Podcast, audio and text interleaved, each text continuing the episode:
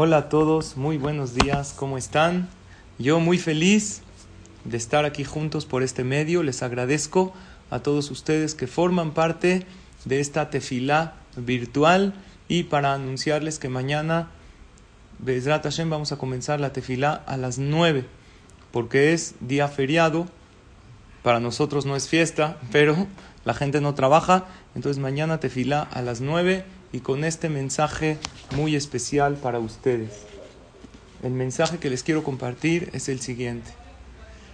La frase dice así, nacer es un milagro, estar vivo es un regalo, tener salud es una bendición y vivir en paz es la felicidad.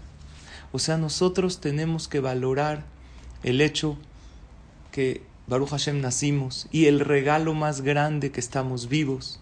Baruch Hashem hay salud y tenemos paz. Tenemos paz porque estamos apegados a la Torah, que es paz, y estamos con Hashem y tenemos paz para nosotros y para compartir a los demás. El regalo más grande que recibimos a diario de Dios, que es el hecho de estar vivos. Y si tenemos salud, wow, qué bendición.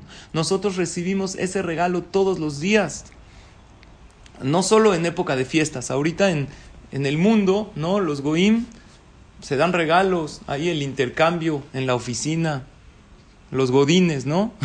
el intercambio. O dicen que uno estaba en, la, en su casa, de repente tocan la puerta en esta época, ¿no? Tocan la puerta y dice, ¿quién es? Santa. ¿Qué santa? Santander, vinimos a embargarlo. no es cierto. En una ocasión había, ¿saben por qué se llama Papá Noel? ¿Saben por qué se llama Papá Noel? Porque los regalos te los da papá, no él.